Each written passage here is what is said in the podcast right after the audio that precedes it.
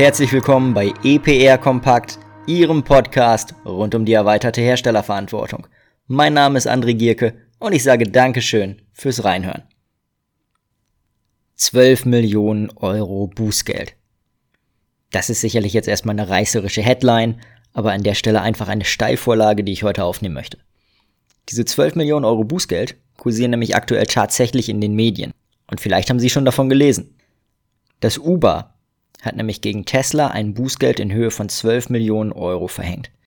Ganz konkret geht es dabei um die deutsche Niederlassung von Tesla, die gegen die Anforderungen des Batteriegesetzes verstoßen haben soll. Hervorgegangen ist die Information aus einem Bericht der US-Börsenaufsicht SEC. Daraus geht Folgendes hervor. The German Umweltbundesamt has issued our subsidiary in Germany a notice and fine in the amount of 12 million euro alleging its non-compliance under applicable laws relating to market participation notifications and take-back obligations with respect to end-of-life battery products required thereunder. Also, Tesla soll demnach gegen Marktanzeige, aber auch Rücknahmeverpflichtungen im Rahmen des Batteriegesetzes verstoßen haben. Zum ganz konkreten Vorwurf gibt es dabei aktuell gar keine näheren Informationen, da das Verfahren noch läuft und die Parteien sich entsprechend nicht dazu äußern. Wenn man sich jetzt dennoch mal den Auszug aus dem BATG-Melderegister anschaut und sieht, dass das Datum der letzten Anzeige der 30.04.20 ist, ja, dann könnte man hier gegebenenfalls vermuten, auch eben weil im Bericht auf die Non-Compliance hinsichtlich der Market Participation Notification Bezug genommen wird, dass unter anderem vielleicht sogar die Anzeigepflicht als Hersteller versäumt und damit Marktzugangsvoraussetzungen in der Vergangenheit gar nicht erfüllt worden sind. Aber ganz klar, das sind zum jetzigen Zeitpunkt wirklich eher Spekulationen. Hier müssen wir also den weiteren Verlauf des Verfahrens abwarten und dann werden wir sicherlich irgendwann auch schlauer sein. Warum nehme ich das Thema trotzdem hier auf? Die ganzen Gesetze haben ja mittlerweile alle schon ein paar Tage auf dem Buckel. Das heißt, wir reden hier nicht über ein Thema, was total neu ist und vielleicht auch deshalb an dem einen oder anderen vorbeigegangen sein könnte. Aber trotzdem führe ich immer noch ganz viele Gespräche mit Betroffenen, die die Anforderungen entweder wirklich nicht kennen oder zum Teil auch bewusst nicht erfüllen. Und in diesen Gesprächen höre ich eine Frage immer wieder. Dieses Compliance-Ding. Brauchen wir das überhaupt? Warum sollten wir uns mit dem Thema befassen? Bisher ist doch alles gut gegangen. Und diese Frage ist berechtigt. Warum soll ich mich um ein Thema kümmern, was mich in welcher Form auch immer Ressource kostet und wo Non-Compliance scheinbar keine Auswirkung hat? Diese Frage muss sich in letzter Instanz jeder selbst stellen und auch selbst beantworten. Denn wir reden hier an dieser Stelle über nichts anderes als ein Risikomanagement. Das bedeutet, ich muss das Risiko beispielsweise eben von Non-Compliance für mich bewerten. Um das zu tun, sollte ich in diesem Thema mindestens bewerten können, was es mich kostet, wenn ich mich um das Thema kümmere. Ebenfalls sollte ich aber mindestens wissen und auch bewerten können, was der Worst Case eben mit sich bringt. Also zum Beispiel, wenn ich als Trittbrettfahrer agiere. In diesem Fall belege ich damit eine Eintrittswahrscheinlichkeit, um meine Entscheidung zu treffen. Das klingt jetzt erstmal einfach. Die Frage ist dann, ob ich mich einfach auf mein Bauchgefühl oder auch die Erfahrungswerte aus der Vergangenheit verlasse oder ob ich vielleicht eine etwas komplexere Risikobewertung anstelle. Und diese komplexere Risikobewertung, naja, die ist dann vielleicht von verschiedenen Faktoren, zum Beispiel auch von dem Markt oder von verschiedenen Entwicklungen abhängig. Plaudere mal ein bisschen aus dem Nähkästchen, damit Sie sehen, welche Faktoren hier und da vielleicht relevant sein können. Haben Sie eine Idee, wie der typische Neukunde aussieht, der sich mit dem Thema bis dato noch gar nicht befasst hat? Es ist nicht das Startup-Unternehmen oder das Unternehmen, was auf einmal neu in diesem Themenfeld agiert. Es gibt hier zwei Klassiker. Der erste Fall ist ein Kunde, der auf mich zukommt und sagt, Mensch, mein Kunde, der hat mich nach einer Registrierungsnummer gefragt. Ohne die nimmt er wohl meine Produkte nicht. Was muss ich da machen? Und der zweite Fall ist, leider der etwas schlimmere, ich habe eine Abmahnung erhalten. Das heißt, da ist schon ein offizieller Prozess im Gange, dass jemand sagt, ui, da agiert jemand wettbewerbswidrig am Markt. Und beides sind Fälle, in denen es auf einmal schnell gehen muss. Im ersten Fall weil ich im Zweifel eben meinen Auftrag nicht bekomme oder als Lieferant vielleicht sogar ausgelistet werde. Und im zweiten Fall, weil neben Bußgeld etc. zum Beispiel auch ein Vertriebsverbot droht. Vertreiben oder anbieten darf ich eben dann erst wieder, wenn ich die Marktzugangsvoraussetzungen erfüllt habe. Und Je nach Bereich und Land etc. kann das dann auch gerne mal drei Monate, vielleicht auch länger dauern. Und wer weiß dann überhaupt in diesem Zuge, wie viele Aufträge ich vielleicht auch in der Vergangenheit nicht erhalten habe oder grundsätzlich nicht erhalte, weil ich diese Registrierungsnummer eben nicht oder nicht schnell genug habe. Manche Abnehmer, die sortieren mein Angebot nämlich direkt aus und fragen nicht noch separat nach der Nummer. Das heißt, wir reden hier also auch in gewisser Weise von Opportunitätskosten, die ich vielleicht in meine Berechnung aufnehmen müsste. Stichwort Bußgeld. Wie hoch im Zweifel so ein Bußgeld oder auch eine Haftstrafe ausfallen kann.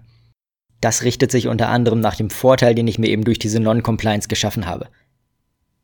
In Irland beispielsweise gehe ich im Zweifel bis zu zwei Jahre in den Knast. Und die jetzt gerade aktuell aufgerufenen 12 Millionen Euro in Deutschland, die für Tesla im Raum stehen, ja, die sind sicherlich gerade ein sehr exemplarisches und abschreckendes Beispiel. Kommen wir nochmal auf das Risiko einer Abmahnung zu sprechen. Um das weiter zu bewerten, sollte ich gegebenenfalls auch auf die Branche gucken, in der ich unterwegs bin. Denn in vielen Fällen haben wir einen sogenannten selbstregulierten Markt. Das heißt, abgemahnt werde ich in dem Fall, wenn, dann von einem Marktbegleiter, der einfach ein entsprechend berechtigtes Interesse daran hat, ob ich compliant bin oder nicht. Bin ich's nicht, kann ich schließlich im Zweifel günstiger anbieten als er. Dementsprechend sollte ich vielleicht betrachten, was für Produkte bringe ich denn überhaupt in Verkehr? Welche Stellung habe ich am Markt? Und was machen auch die Marktbegleiter? Ganz getreu dem Motto, wer im Glashaus sitzt, ja, der sollte schließlich nicht mit Steinen werfen. Gibt es vielleicht so eine Art Gentleman's Agreement, dass innerhalb der Branche keiner dem anderen was tut? Gab's, zumindest gerade in der Vergangenheit sicherlich in ein, zwei Branchen, wo klar war, okay, wir halten uns alle nicht an die Vorgaben und dementsprechend ist erstmal nichts passiert. Eine relevante Frage ist vielleicht aber auch, welches Glied in der Supply Chain nehme ich denn ein? Wenn ich beispielsweise einen Brand nach Deutschland direkt importiere, wofür noch keine Registrierung besteht, ja, dann ist die Non-Compliance im Zweifel offensichtlich. Ich sollte mich auch fragen, bin ich in einer Risikogruppe? Und Risikogruppe ist jetzt momentan bestimmt ein Buzzword in der aktuellen Situation. Aber ich meine hier gerade was anderes. Also vertrete ich beispielsweise ein starkes Brand, wo Non-Compliance eben sehr medienwirksam wäre. Ganz genauso wie wir das eben zum Beispiel gerade bei Tesla und in der Vergangenheit auch bei Amazon oder Ikea schon gesehen haben. Bin ich ein Online-Vertreiber? Die rücken nämlich auch immer mehr in den Fokus des Vollzugs. Sind meine Produkte vielleicht sehr günstig und zählt hier im Vertrieb tatsächlich der letzte Cent? Bin ich in einem Boommarkt unterwegs, der gerade neu erschlossen wird? Ich denke da einige Jahre zurück an das Thema E-Zigaretten. Nachdem das Rauchverbot 2008 in Kraft getreten ist, kamen eben diese Produkte auf den Markt und da war einer eben ganz schnell mit der Registrierung. In dem Fall ging es da um Haushaltskleingeräte im Elektro- und Elektronikgerätegesetz. Und der hat wirklich alle Marktbegleiter rigoros abgemahnt, um sich halt eben Vorteil zu verschaffen, de äh, besser den Markt beackern zu können. Bringe ich Lampen, also Leuchtmittel in Verkehr. In diesem Bereich wird nämlich tendenziell sehr, sehr intensiv abgemahnt. Oder bin ich vielleicht in einer Nische unterwegs? Nische hat in der Regel immer für und wider.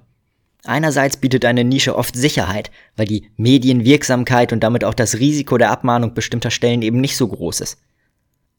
Andererseits kann ein Marktbegleiter auf einem sehr überschaubaren Markt mit einer Abmahnung auch großen Schaden bei mir anrichten und mich potenziell vom Markt verdrängen.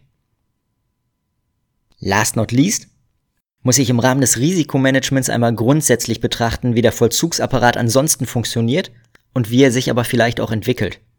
Und da lässt sich gerade eine relativ klare Tendenz erkennen. Die Register tauschen sich länderübergreifend immer mehr untereinander aus. Und bestimmte Registrierungsangaben werden harmonisiert und auch neue Rollen mit neuen Verpflichtungen geschaffen. Das heißt, wenn man das Ganze relativ genau beobachtet, dann sieht man, dass im Hintergrund bereits ein stärkerer Vollzug vorbereitet wird und in absehbarer Zeit wird da sicherlich auch Geld für den Aufbau des Apparates in die Hand genommen. Das Risiko wird einfach immer größer. Und das sieht man eben auch am Beispiel Tesla. Wobei ich mich an der Stelle tatsächlich auch frage, ob das jetzt auch gerade vom Zeitpunkt her wirklich ein Zufall ist oder eben nicht. Schließlich steht ja das neue Batteriegesetz vor der Tür, wo man sicherlich mit dem Switch zur Stiftung ERR auch eine höhere Transparenz, einen stärkeren Vollzug und auch eine Bekämpfung der Trittbrettfahrer mehr in den Fokus stellen wird. Diese Frage, ob man das Compliance-Ding jetzt wirklich braucht oder nicht, die muss sich, wie gesagt, jeder selbst beantworten. Das gehört ganz einfach zum Risikomanagement. Das Problem ist nur, und das kennen Sie auch aus anderen Bereichen, Stichwort Versicherung. Ich will eben nicht erleben, dass ich das Ganze wirklich brauche, wenn ich es eben nicht habe. Und wenn der Worst Case dann eintritt, dann ist es leider zu spät. Dann reden wir nämlich eben über Geld, im schlimmsten Fall sogar Gefängnisstrafen und über Vertriebsverbote oder Produktrückrufe. Vom potenziellen Imageschaden mal ganz zu schweigen. Und diese Konsequenzen tun in der Regel deutlich mehr weh und kosten dann auch deutlich mehr, als wenn man sich eben frühzeitig um das Thema kümmert. Aber halt auch nur, wenn ein Worst Case eintritt. Und dann sind wir wieder beim Risikomanagement. Vielen Dank fürs Zuhören. Mein Name ist André Gierke und ich würde mich freuen, wenn ich Sie auch das nächste Mal wieder begrüßen darf, wenn es heißt EPR kompakt